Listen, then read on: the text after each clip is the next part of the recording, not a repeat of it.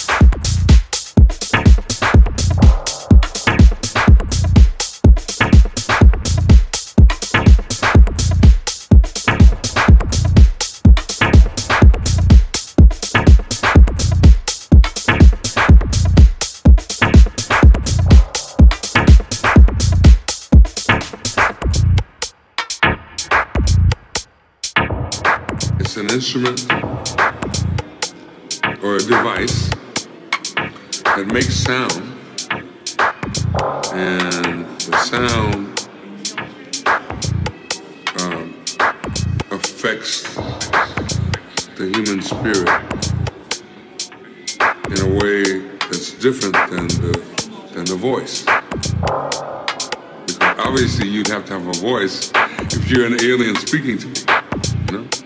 And, and uh, there's a lot of power to sound. That's why the voice is so important, for example, in popular music.